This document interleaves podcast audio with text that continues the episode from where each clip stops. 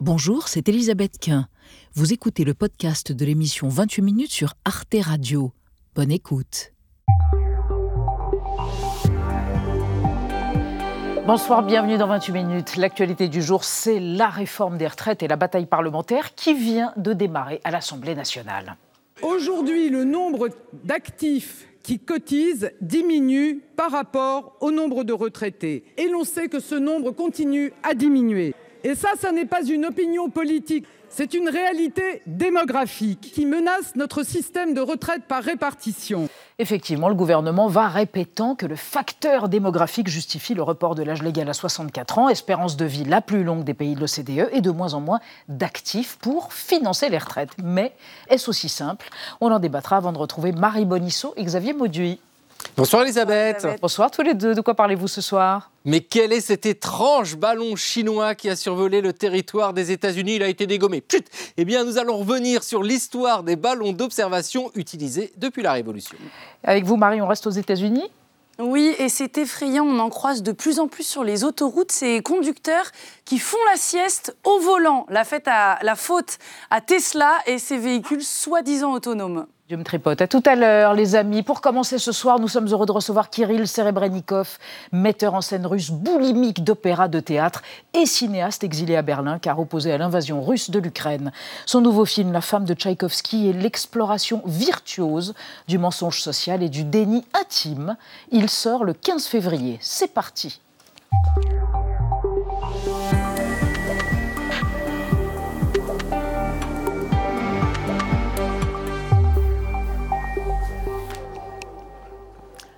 Et quoi? Bonsoir, Kirill Serebrennikov. Bonsoir, bonsoir, Vous parlez français? Je parle, je, je comprends, mais je, je n'avais pas la pratique après l'école et j'ai oublié tout. Mais quel merveilleux, heureusement vous avez un merveilleux traducteur. Je vous présente Nadia Dam. Bonsoir, chère Nadia. Bonsoir, et je vous présente Benjamin Sportou. Bonsoir à vous. cher Benjamin. Bonsoir. Alors voilà, il est polyglotte, il est virtuose, il est réalisateur, il est metteur en scène d'opéra. On va découvrir votre portrait, si vous voulez bien, signé Gaël Legras, pendant que vous boirez un peu de gin, non c'est de l'eau, et on se retrouve juste après. Rostov, une quête artistique, les biographies, c'est la règle de trois de Kirill Serebrennikov. Il naît en 1969 à Rostov-sur-le-Don. Dans la deuxième partie des années 80, pendant la perestroïka, les tonnes de livres, de films, de disques qui avaient été interdites par les soviétiques sont devenus mon université, dit-il. Selon la légende, Kirill Serebrennikov se démarque alors en marchant dans la rue Pushkinskaya en pantalon orange vif. Diplômé en sciences physiques en 92, il se lance néanmoins dans la mise en scène de théâtre puis réalise des séries télévisées. En 2002, il tourne une partie des 12 épisodes du journal d'un assassin dans la ville de Taganrog. Там два а, пласта. Один м, касается 18 года, 18-19 года, красный террор, Санкт-Петербург пос- послереволюционный. И современная жизнь, вот южный маленький городок Приморск. Selon lui, la quête artistique est symbolisée par la gravure sur bois de Flammarion, une œuvre de la Renaissance sur laquelle un homme s'aventure jusqu'à l'extrémité de la Terre et passe sa tête à travers la voûte céleste. L'artiste a toujours besoin de regarder ailleurs, au-delà des lignes rouges, d'élargir son territoire, précise-t-il. Metteur en scène de nombreuses pièces, dont la très remarquée Plasticine en 2001, mais aussi d'opéra, il est nommé directeur du théâtre Gogol de Moscou en 2012. En 2017, Kirill Serebrennikov met en scène un ballet sur la vie de Rudolf Nourayev et tourne le film Leto. Le 23 mai, il est interpellé et son appartement perquisitionné. Accusé d'avoir détourné des fonds publics, il sera jugé, condamné à de la prison avec sursis, assigné à résidence avant que sa peine soit finalement annulée en 2022. Les biographies offrent une meilleure perspective sur l'histoire, dit-il. Avant son adaptation du Limonov d'Emmanuel Carrère, son film La femme de Tchaïkovski sort mercredi prochain.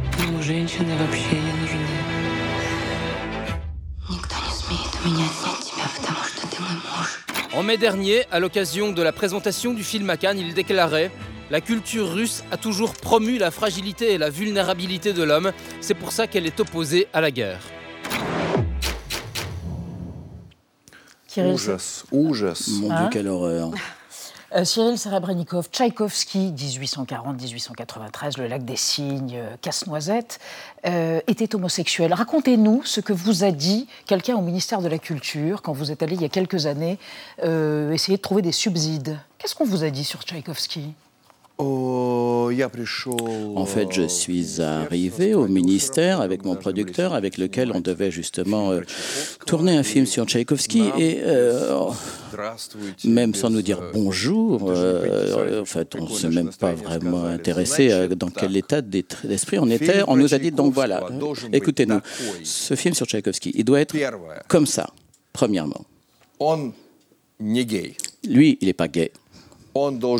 Il doit être hétérosexuel. Euh, je me souviens pas en fait du deuxième point qu'il avait abordé parce que de toute façon j'ai commencé à rire à ce moment-là parce que j'attendais pas euh, en fait que cette personne euh, plus qu'étrange, le ministre de la Culture qui en fait a transformé le ministère de la Culture en ministère de propagande ensuite, je m'attendais pas à ce qu'il serait aussi franc en décrivant justement cette commande de l'État et donc, moi, j'ai commencé à rire. Et puis, le producteur a commencé à me donner des coups de pied sous la table euh, en me disant Mais attends, on est en train de perdre de l'argent. Et puis, en fait, on a compris euh, en fait, que, compte tenu du dialogue, et ce ne serait pas possible de tourner quoi que ce soit. Et, euh, et donc, on a fini par rendre l'argent.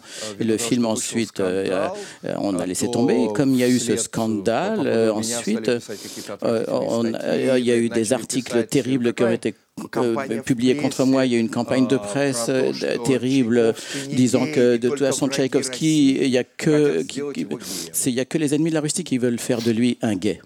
Alors effectivement, votre film qui raconte l'obsession de sa femme, qui était une mystique du mariage, est un film sur la vérité, sur le mensonge, et trouve des échos incroyables avec la Russie d'aujourd'hui, qui est obsédée par la vérité alternative d'une certaine façon, et la propagande. Absolument, bien sûr. Euh, on voit aujourd'hui, euh, on voit dans ce film les gens euh, se confronter au mensonge et comment ce mensonge, en fait, tue la vérité vivante. Mais en fait, je ne voulais pas que ce soit lié d'une quelconque manière avec la propagande, parce qu'on sait exactement comment cette propagande qui fonctionne 24 heures sur 24, 7 jours sur 7, et comment elle rend les, gens complètement fous.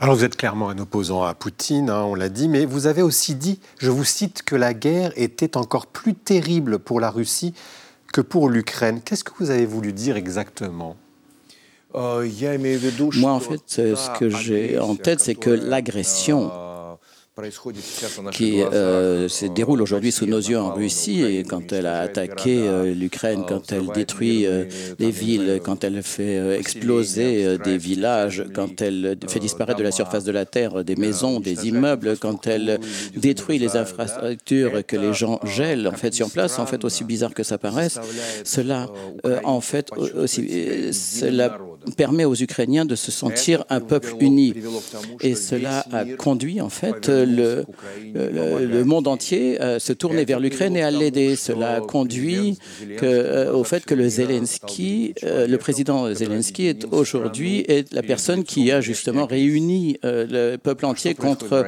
l'agression extérieure. Alors que qu'est-ce qui, qui, se passe en Russie? C'est que je pense que c'est une, une guerre suicidaire qui est en train de se dérouler en Russie. C'est une énorme tragédie.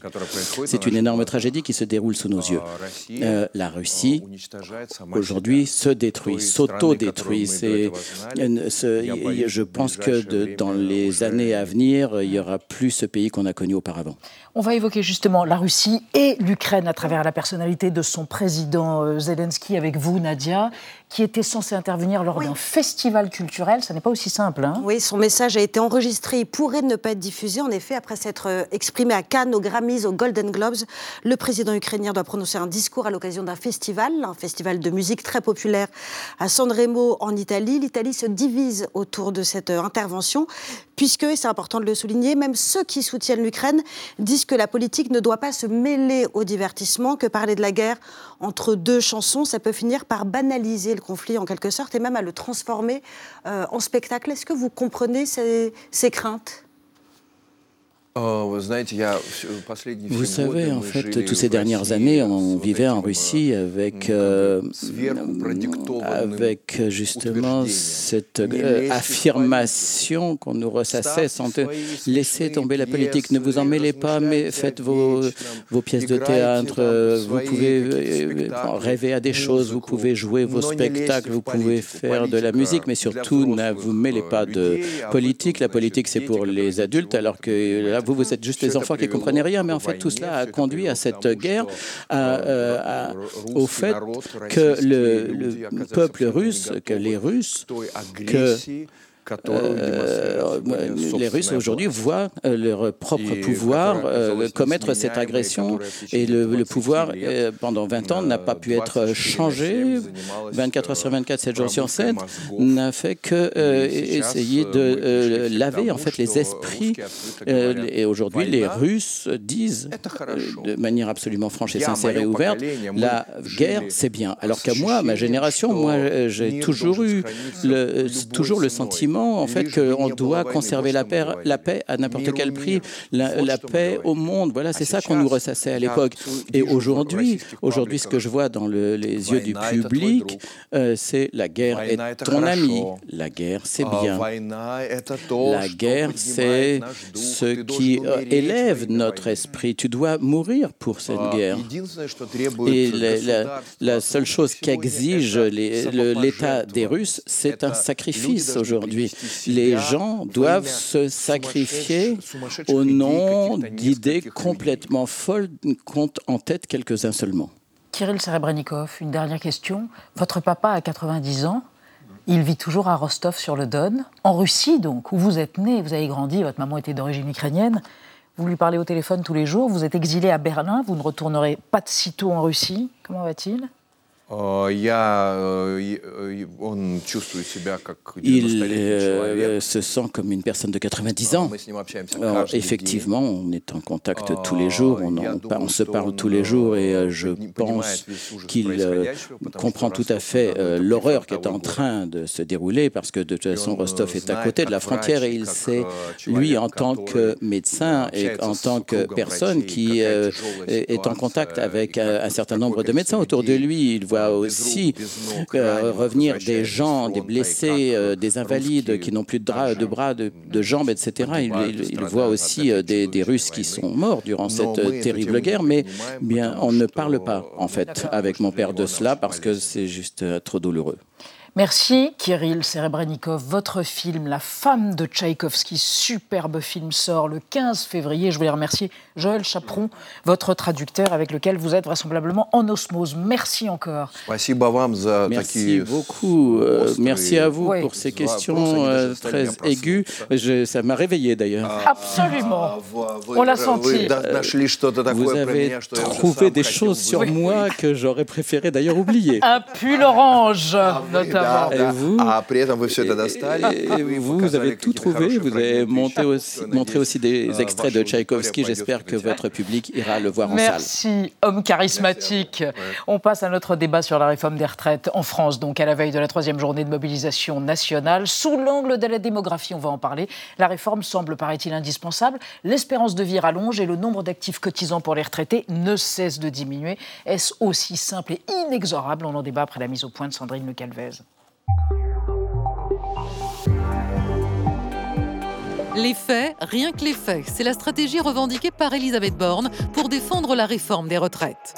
Sans vendre des illusions, sans relayer des contre-vérités. À l'offensive, la chef du gouvernement brandit un argument présenté comme imparable. Les actifs ne seraient bientôt plus assez nombreux pour financer le système des retraites. Aujourd'hui, le nombre d'actifs qui cotisent diminue par rapport au nombre de retraités. Dans les années 50, il y avait 4 actifs pour un retraité.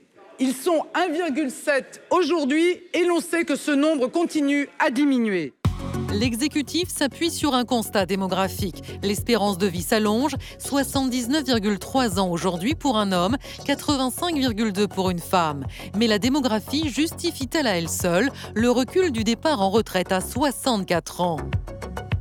Dans les manifestations comme dans les sondages d'opinion, la réponse est non et les slogans sont éloquents. Les futurs retraités veulent avoir le temps de profiter de la vie. La retraite à 64 ans, ça veut dire euh, en fait partir de son travail et aller directement au cimetière pour la plupart des gens. Je me battrai pour qu'on puisse profiter de notre famille, de nos enfants, de nos loisirs aussi, de nos amis. Sinon, c'est pas une vie. Même écho chez les syndicats qui soulèvent la question des inégalités sociales face à la mort l'espérance de vie, je suis désolé, elle est très différente. Il y a 25% des hommes euh, qui sont les travailleurs les plus modestes qui sont morts au moment d'arriver à la retraite. Alors que la bataille parlementaire a débuté cet après-midi à l'Assemblée et qu'une troisième journée de mobilisation aura lieu demain, la démographie rend-elle la réforme indispensable? Avec moins de cotisants et plus de retraités, comment pérenniser un système de retraite fondé sur la solidarité intergénérationnelle? Trois invités pour en parler ce soir. Hervé Lebras, gamin, démographe et historien. Vous êtes directeur, vous êtes directeur d'études à l'école euh, euh, des hautes études en sciences sociales. Votre dernier essai, L'Atlas des inégalités, va paraître chez Flammarion dans quelques jours, le 22 février. Vous considérez qu'il n'y a aucune urgence démographique à réformer les retraites. Le gouvernement d'Elisabeth Borne surestime, selon vous, le vieillissement de la population française et la baisse de la mortalité des plus âgés. Vous allez développer ça évidemment au cours du débat. À côté de vous, Erwan Tison, bonsoir. Vous êtes économiste, directeur des études à l'Institut Sapiens, un institut libéral, on peut le dire. Selon vous, oui, la France va se retrouver face à un mur démographique et cette réforme des retraites permettra tout juste d'atteindre l'équilibre du financement du système en 2030, mais pas en 2040. Allons bon. Et enfin, Adélaïde Zulfikar-Paksik, vous êtes directrice générale de BVA France. Bonsoir, madame. Selon vous, la question démographique est centrale chez les partisans de la réforme, donc notamment le gouvernement, mais chez les opposants, toujours plus nombreux les raisons de leur opposition sont multifactorielles. Elles sont multiples. On y reviendra aussi. On démarre avec euh, euh, le graphique du jour. Exactement, sur l'espérance de vie après, et ça a son importance, après la sortie du marché du travail. Autrement dit, quand on commence sa retraite. Et regardez, la France est tout en haut de la pyramide. 22,7 années de vie en moyenne pour les hommes et plus encore pour les femmes. 26,9 années de retraite en moyenne.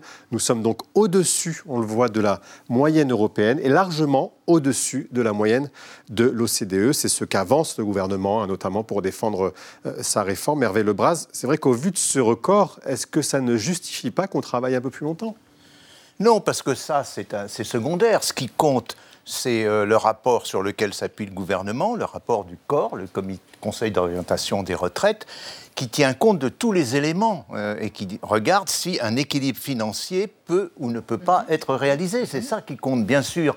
Par derrière le rapport, tous ces éléments sont pris en compte, mais beaucoup d'autres, par exemple la réforme Touraine qui augmente progressivement le nombre d'annuités. Donc l'intérêt du corps, sinon il y a, si on a juste ce graphique-là, on peut tout de suite supprimer le corps. argument, j'ai dit, pas le seul. Oui, mais c'est ce genre d'argument, les Allemands font mieux que nous, ils sont, etc. Ce genre d'argument, c'est des arguments après coup. Ce qu'il faut voir, c'est comment toute la mécanique marche et c'est à ça que sert le corps. Donc mhm. il, regarde, il fait des calculs, mais simplement, et c'est ce que j'ai pointé dans un, interview au Monde récemment, simplement le corps a pris des hypothèses extrêmement favorables en matière de baisse de la mortalité. Il a Expliquez-nous ça. Alors, le corps a pris les projections de l'INSEE. L'INSEE mhm. fait extrêmement bien son travail, donc il y a trois projections de mortalité. Une, une baisse forte de l'espérance de vie, une baisse moyenne et une baisse faible, voire nulle mm, pour, mm, euh, mm. pour les femmes. Donc Le corps n'a pris en compte que les deux premières, c'est-à-dire la haute et la moyenne. Si bien que déjà, dès cette année, le corps, puisque c'est des projections de 2021, le corps n'avait pas le chiffre de 2022 qui est apparu au début janvier. Ce chiffre est, est, inférieur de un peu plus d'un an au chiffre euh, déjà un an, je veux dire à peine la réforme Traduisez-nous ça. Hein, il est déjà inférieur de un an. Oui, à l'orientation a, une vision biaisée. Et autre chose, je voudrais ajouter juste un, point, c'est que une grande partie des démographes, la majeure partie, est d'accord sur l'idée que actuellement, dans la plupart des pays développés, y compris la France, il y a une stagnation de l'espérance de hmm. vie euh, des hmm. femmes, et c'est ce qui est la bonne prévision sans doute, et une très légère progression des hommes, c'est-à-dire absolument pas ce qu'a retenu la majeure partie, mais Pas tous. Pas tous, mais une grande partie. Hein, et, les, plus gros pays. Erwan Tison, sur cette interprétation un peu biaisée par le Conseil d'orientation sur l'espérance de vie. J'imagine que vous ne validez pas cela. Vous jugez que l'espérance de vie se rallongeant, il faut travailler davantage. Euh, oui et non. Il faut enfin, disons qu'en fait, ce qu'il faut, c'est équilibrer le système. Euh, on a aujourd'hui un système par répartition qui fait que vous prenez la richesse hein, créée à un instant T et vous la redistribuez immédiatement justement aux retraités. Ça, ça a marché pendant des années parce qu'on avait une population active qui ne cessait de croître et parce qu'on avait une productivité qui était très importante. On avait plus de 7% de productivité dans les années 70. Aujourd'hui, on est à 0,8% 0,8%, à moins d'un pour cent de productivité depuis les années 2000 en gros. Et quand vous regardez depuis 2019, la productivité, elle a même tendance à baisser de 3%. Vous ajoutez à ça une population active qui va atteindre son mmh. pic historique, enfin son pic du siècle en 2040, c'est-à-dire qu'à partir de 2040, on va avoir une diminution annuelle d'environ 50 000 actifs par an. Ça, on en est sûr. enfin, disons qu'on en est sûr. Mon voisin me dira que la, démographie repose sur des estimations et non des, certitudes. Mais dans ces cas, ce qu'on peut regarder par rapport aux là, c'est plutôt les chiffres de l'INSEE qui nous montrent que du coup, mécaniquement, on a plutôt une population vieillissante et donc du coup on a de moins en moins d'actifs qui rentrent sur le marché du travail, une immigration qui va aussi en diminuant, qui fait qu'on aura un pic en 2040. Donc ce qui remet en fait en cause les fondements même du système par répartition. Et donc du coup c'est pour ça que cette réforme, euh, elle, beaucoup la traite de réformette. Alors c'est difficile à entendre quand on, on, bat pavé justement une fois par semaine, mais il faut se dire que cette réforme-là, si elle va équilibrer peut-être les comptes en 2030, en 2040 on va se retrouver Vous exactement. Dire, ça va pas assez loin? Et c'est pas que ça va pas assez mm. loin, c'est qu'en fait c'est la mécanique même du système par répartition qui est à remettre en cause. Si jamais on, fait continuer à peser le financement des retraites sur une base qui rétrécit de plus en plus et qui est de moins en moins productive, mécaniquement, il y a de moins en moins de ressources. Il y a une seule solution, le mmh. gouvernement l'a écarté de base, on en parlera sûrement après, qui est celui de la capitalisation, mmh. au moins une petite partie, comme le changer intégralement de paramètres. Pas changer totalement de paramètres, ça peut être une petite dose, comme le font par exemple les Hollandais, ou comme le font en France les fonctionnaires mmh. et les pharmaciens pour arrondir leur fin de mois. Adélaïde Zulfi-Karbazik. En même temps, c'est vrai que dans les manifs, on a entendu ce slogan, il est de plus en plus fréquent, je le cite, de la retraite au cimetière.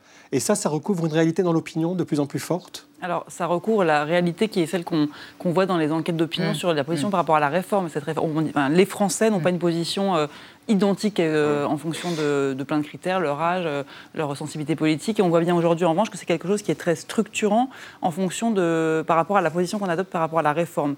En gros, ce qu'on voit dans les enquêtes d'opinion aujourd'hui, c'est qu'on a à peu près 60% des Français euh, qui s'opposent à la réforme et 40% qui, qui, la soutiennent. et ce qui vient vraiment structurer de manière fondamentale leur, leur position, c'est la mmh. question de la nécessité de cette réforme. Et cette question de nécessité, elle repose sur cette question de la démographie. Et c'est très frappant. Alors, vous savez, quand on est sondeur, on pose ce qu'on appelle des questions fermées, on propose des modalités, puis on pose aussi des questions ouvertes. On, pose des, des enfin, on demande aux gens de s'exprimer très spontanément. Et je me suis amusée à, passer un petit peu mon dimanche après-midi à regarder euh, ce que nous disaient euh, les, les, les, soutiens et les opposants à la réforme sur cette question-là. Et c'est très clair chez ceux qui nous disent il faut faire cette réforme, donc les 40% de mhm. Français. C'est vraiment l'argument démographique qui ressort et cette question de la pérennité de, du, système, de son équilibre. Je cite quelques, quelques verbatims. Nous n'avons pas assez d'actifs pour payer les retraites, sachant que l'espérance d'âge augmente. Il est logique de décaler l'âge de départ à la retraite. un, autre, cotisant leur a soufflé. Voilà, un, autre, nous dit moins de cotisants, plus de bénéficiaires. Cela révèle d'un calcul élémentaire. Donc c'est vraiment ça qui est bah, l'argument bah, central. Alors justement, la réponse de Hervé bah, Oui, euh, c'est transition toute trouvée. Je rappelle, hein, il y avait deux cotisants pour un retraité en 2005. On est aujourd'hui à 1,7 pour un retraité. On sera à 1,5 à l'horizon. Ce sont des chiffres, hein, c'est des faits. non, mais c'est des faits, c'est des faits à long terme, si vous voulez. Moi, je me concentre. Euh, je vais vous dire, il, se passe une réforme des retraites à peu près tous les 4 ans. Mmh d'ici qu'on soit en 2040 ou en 2070, comme le fait le corps, il y aura au moins quatre réformes des retraites. Donc on aura le temps de voir ce que vous indiquez, d'autant plus qu'il faut bien voir qu'en même temps... dégradé quand même, Hervé Lebras. en 18 ans. Mais en 2005 et 2023, très rapidement, de 2 à 1,7. Non, mais quand, quand, vous regardez... Oui, mais quand vous regardez, on est actuellement en 2023, mhm. début. Donc le gouvernement, mmh. un grand argument, c'est en 2027, il y aura un déficit de 12 milliards. Donc c'est ça qu'il faut regarder de près. Est-ce que ce point-là, et euh, ensuite, je suis d'accord avec vous sur 2040, ça peut poser des problèmes de capitalisation, on en rencontre dans des pays voisins. Mais moi, ce est important, si on dit que la réforme est urgente, c'est ce qui se passe, je dirais même pas en 2027, c'est en 2024, 25, 26. Or, ces 12 milliards en 2027 reposent sur une hypothèse fausse, enfin fausse, une hypothèse irréaliste euh, concernant la mortalité et sans doute irréaliste concernant les migrations.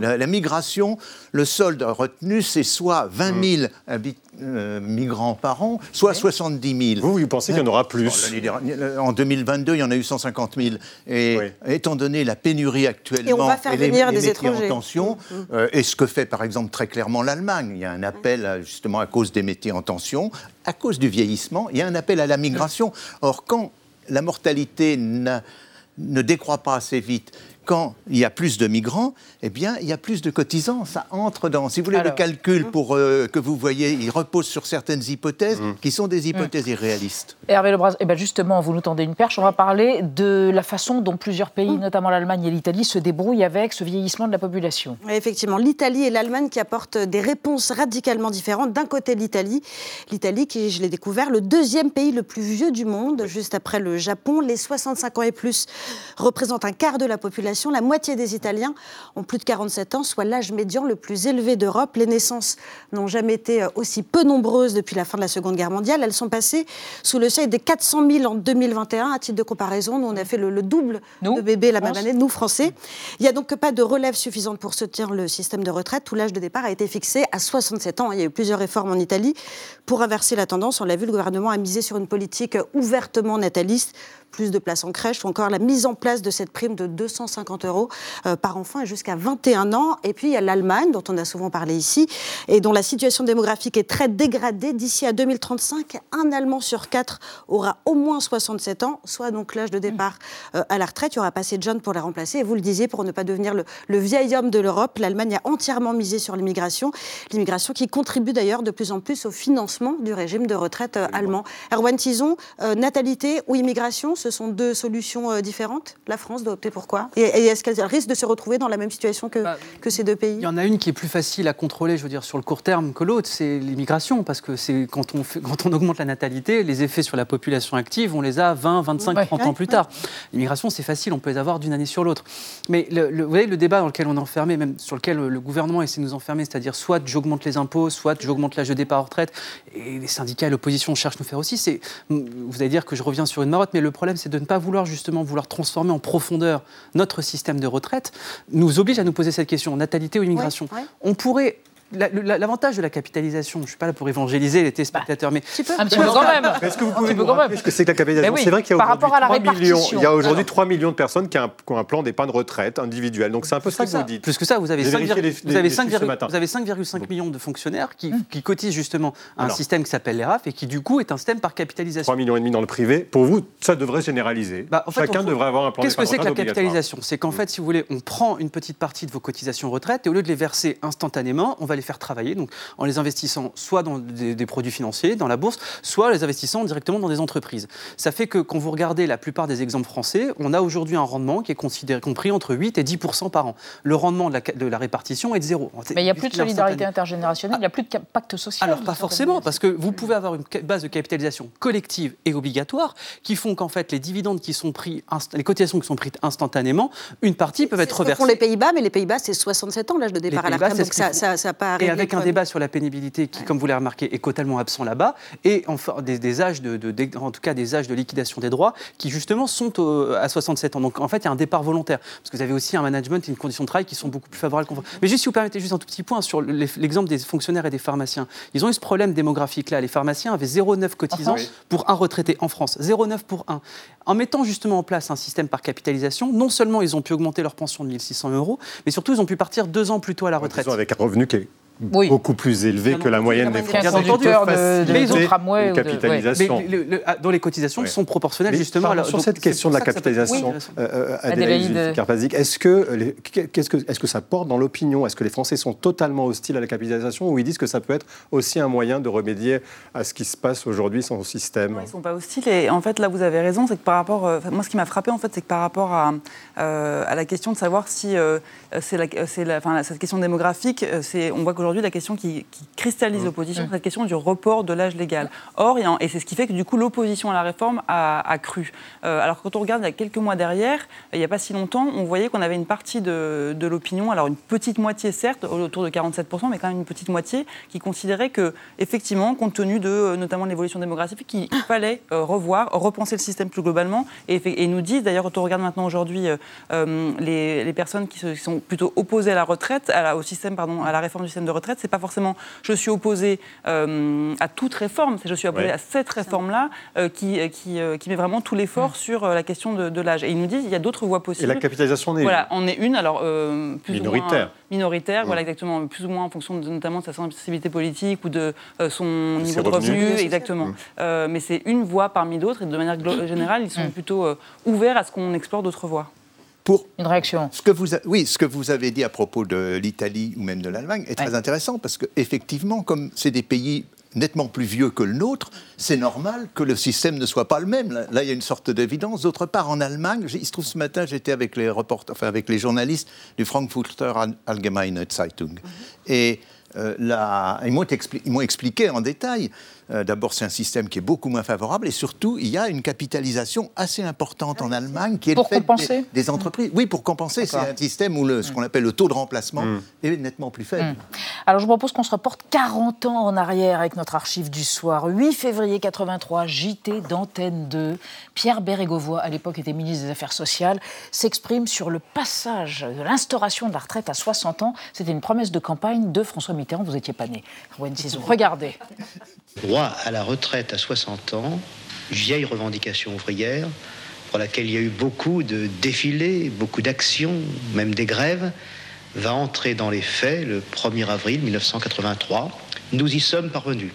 Il a fallu un peu de patience, il a fallu de la ténacité, il m'a fallu convaincre les uns et les autres, mais je crois que le résultat soit retenu par tous ceux qui aspirent à un repos bien mérité, Erwan Tison, le repos bien mérité, ça s'est instauré quand même dans l'opinion. Parce que vous disiez tout à l'heure, on vieillit davantage. Mais est-ce qu'on vieillit bien? C'est aussi la question qui se pose aujourd'hui. Bah, on vieillit bien, après ça dépend. Vous avez quand même des grandes inégalités qui se font par rapport à certaines catégories sociales. Oui. Euh, vous avez certaines pathologies chroniques qui sont euh, beaucoup plus prévalentes chez certaines catégories. Chez les ouvriers notamment. Exactement. Mais c'est pour ça que la question, la question d'une simple borne d'âge unique, elle est non seulement peu efficace d'un point de vue économique, euh, d'un point de vue financier, mais aussi elle est perçue justement comme étant euh, extrêmement inégalitaire. Et c'est pour ça que, juste un tout petit point, vous allez, vous, allez me traiter de monomaniaque, c'est pas grave. Le, ah, ah, la répartition. Avec, un, levier capitalisation, non seulement vous disiez l'avantage que pourront avoir aujourd'hui les 3 millions de salariés euh, du privé qui, eux, peuvent mmh. capitaliser, qui quelque part est une inégalité sociale immense. Avec une capitalisation collective, vous permettez justement aux ouvriers qui aujourd'hui ont une proportion à épargner de leur revenu qui est environ de 0,2, de pouvoir justement eux aussi se constituer. Et donc du coup de ne pas être dépendant à, cette borne d'âge-là. Mmh. Parce que ceux qui sont aujourd'hui indépendants à cette borne d'âge-là sont ceux qui peuvent cotiser ou partir avec des décotes. Donc du coup, on peut aussi rééquilibrer ce système et faire une vraie redistribution sociale. Il faut dire aussi qu'il y a une, grosse différence, notamment entre l'Allemagne et la France, c'est que, et c'est souligné par euh, l'économiste que vous connaissez, Dominique Méda, c'est que on fait beaucoup plus attention à la pénibilité du travail euh, en, Allemagne. Et c'est pour ça que les Allemands ne sont pas très hostiles à la poursuite du, euh, travail, alors que les Anglais le sont, les Français le sont. Adélaïde Oui, c'est devenu la retraite à 60 ans un totem, presque une affaire de civilisation. Et ça rejoint la première question que vous m'avez posée sur euh, ce qu'on entendait comme slogan dans les manifestations sur euh, du travail à la tombe. Euh, on sait aujourd'hui que l'opposition à la, réforme, elle, est, elle varie, son intensité varie selon sa profession, et notamment que les employés, les ouvriers, beaucoup plus que les cadres, sont hostiles à la réforme. Et quand on regarde encore une mm. fois les verbatims, les paroles de ces mmh. Françaises, qui nous, ce qui met en avant, c'est la question de la fatigue. Ils nous disent, moi, je, je ne pourrais pas, je serais trop usé pour mm. continuer, je serais trop fatigué. Et Physiquement du coup, et psychologiquement. Exactement. Et du coup, ils perçoivent cette réforme à la fois comme injuste, comme faisant, faisant des efforts sur, euh, sur eux et pas sur, euh, sur d'autres, comme une régression de leurs droits, ça rejoint ce qu'on venait d'évoquer, euh, et effectivement comme quelque chose de, du coup qui n'est pas égalitaire. Adélaïde, Dernière question. Oui, est-ce que le gouvernement peut tenir compte justement de cela pour corriger la donne dans cette réforme, c'est-à-dire voilà, on travaille plus longtemps, mais en même temps, on travaille difficilement ah, c'est un petit peu la, porte qu'a semblé euh, ouvrir Elisabeth Borne ce week-end dans, le JDD, en disant qu'on allait tenir compte justement ouvrir la question des carrières longues à, ceux, qui sont dans la tranche 20-21 ans. Effectivement, c'est quelque chose de central. Alors, la question de l'âge de départ, elle a quand même laissé dire que, enfin, laissé entendre que ça, on n'y reviendrait pas. Euh, mais en revanche, effectivement, il y a peut-être des marges de manœuvre sur ces sujets. Euh. Ça, ça, infuse dans l'opinion ou pas? Ça peut marcher, ce qu'elle vient d'annoncer? Peut-être. Euh, le fait de tenir compte des, singularités des situations et du fait qu'on n'est pas tous logés à la même enseigne, ça mm. peut, mais c'est vrai qu'aujourd'hui, euh, tout s'est cristallisé sur cette question de l'âge et je ne sais pas si un retour en arrière est vraiment possible. On en reparlera, à mon avis, dans deux ou trois jours. Merci à tous les trois d'avoir exploré cette question de la réforme des retraites à travers le prisme de la démographie. On reste dans l'actualité. Euh, avec Marie Bonisseau et Xavier Maudu, on va évoquer le sommeil au volant, mauvaise idée, et le ballon baladeur chinois abattu ce week-end au-dessus des États-Unis. Mais d'abord, Timon Holt s'intéresse aux mauvaises dettes de l'actualité. Ce soir, Koukaï, du nom d'une marque qui a 40 ans d'âge, marque française de prêt en redressement judiciaire. C'est entendu. L'entreprise de prêt-à-porter, donc Koukaï, qui est placée en redressement judiciaire. La marque va mal, ce n'est pas rassurant. Koukaï. C'est Koukaï. Est-ce qu'il faut s'attendre à ce que la marque disparaisse? Qu'est-ce que ça veut dire? Exactement ce que ça dit. Merci de m'en dire un peu plus. Entendu. La vie secrète des mots vedettes. Koukaï désigne une marque française de prêt-à-porter coloré pour adolescentes née en 1983 dans le quartier parisien du Sentier. Et elle tient son nom d'un célèbre moine du 9e siècle, bouddhiste japonais aux mille talents, notamment penseur, poète, linguiste, calligraphe, architecte, pédagogue et magicien. L'enseigne est en redressement judiciaire depuis le 1er février. Koukaï est fondé par trois champions du chiffon avec nez creux et foie du charbonnier. Il cible la jeune femme émancipée des années 80, Lolita tout en couleur et en audace, avec un slogan préhistorique. Koukaï le bon coup. Puis la grande pub vient à la rescousse en 1987, invente la Koukaïette et propulse la marque au rang désirable d'emblème. Kai restera dans l'histoire, ou pas, pour une campagne d'affichage qui réunit quasi bénévolement les plus grands couturiers du siècle passé et leurs mannequins vedettes, dont une Canadienne célèbre pour avoir déclaré « Je ne me lève pas le matin pour moins de 10 000 dollars par jour ». Triomphante, Kukai se vante à d'autres champions du chiffon. En 2010, Kukai compte 500 points de vente dans 35 pays, nananaire. En 2017, elle est rachetée par un groupe australien qui conçoit les vêtements à Melbourne et les fait produire aux îles Fidji. En 2022, Kukai ne compte plus qu'un peu plus de 200 boutiques, dont 121 en France. Des magasins vieillissants que la dette du groupe ne permet pas de rénover. À la crise du vêtement qui étrangle Kukai et d'autres, l'énergie et des matières premières, dont le polyamide dérivé du pétrole, concurrence de la fast fashion, etc. S'ajoute le sondage tue l'amour où 80% des Français veulent réduire leurs dépenses d'habillement en 2023. Lolita, rhabillée en Cosette, ou le dernier épisode d'une série pourrie.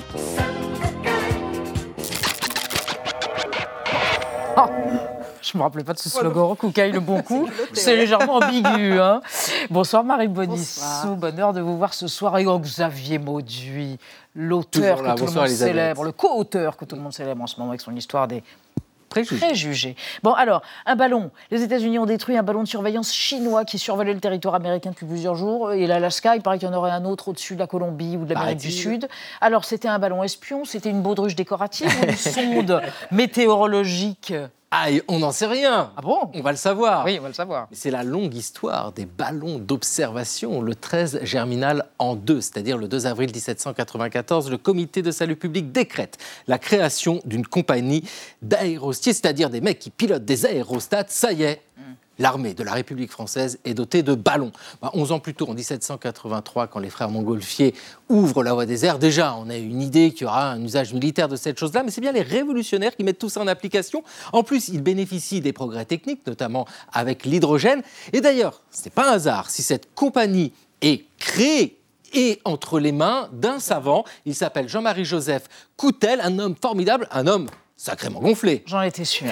Alors, comment, ah, petit malin, ces ballons sont-ils utilisés? Ben oui, mais c'est pour l'observation, en fait. Hein. Ce sont euh, des ballons captifs. Euh, lors de la bataille de Fleurus, on est en juin 1794, donc il y a deux mois après la création de la compagnie, en Belgique, un ballon est envoyé, il s'appelle l'entreprenant. Le général Jourdan, un Français, voit le déplacement des troupes ennemies, celle du Saint-Empire romain germanique. C'est une victoire française. Alors, ce serait exagéré de dire que cette victoire, nous la devons grâce à ce ballon, mais enfin, quand même, tout le monde l'a remarqué.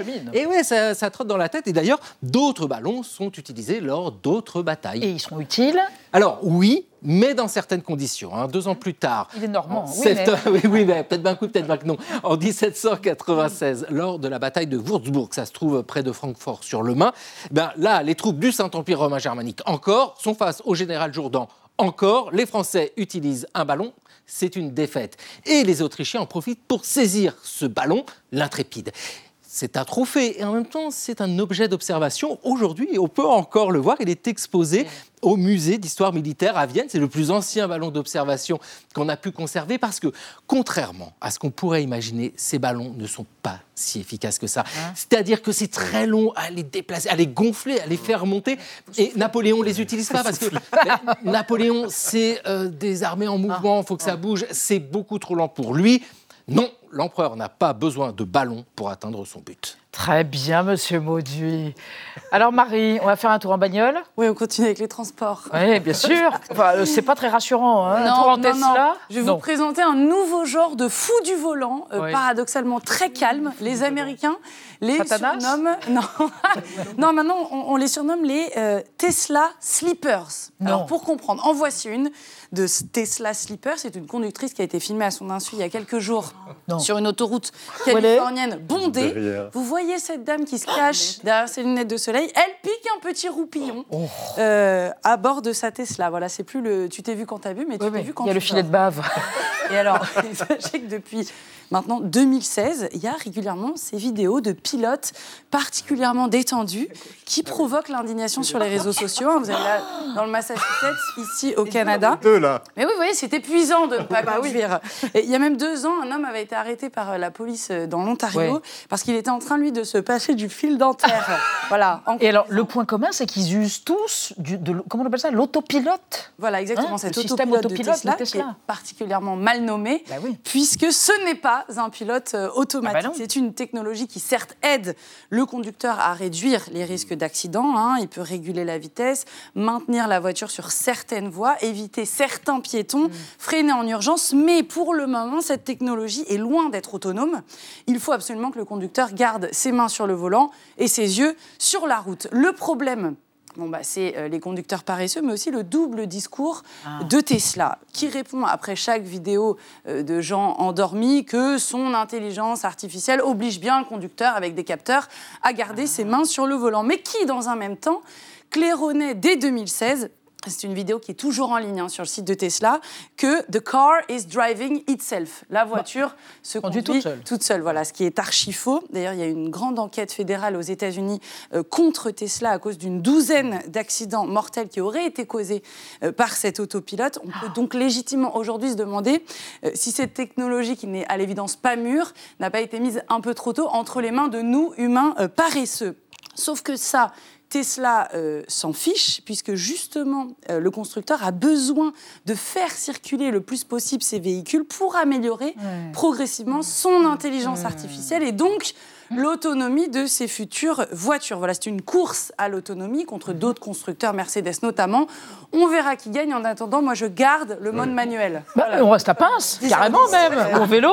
Hein Bon, c'est des cobayes, hein, quand eh ben, non, on n'est pas des cobayes, et puis il y a des gens dans les voitures d'à côté. Merci à tous. Dans un instant, votre soirée cinéma sur Arte Chérie. Paul Newman, Tom Hanks, hmm. et Judd Law. Là, on fait hmm. Dans les sentiers de la perdition, un film sur la mafia de Sam Mendes. À demain 20h05. Tchuss.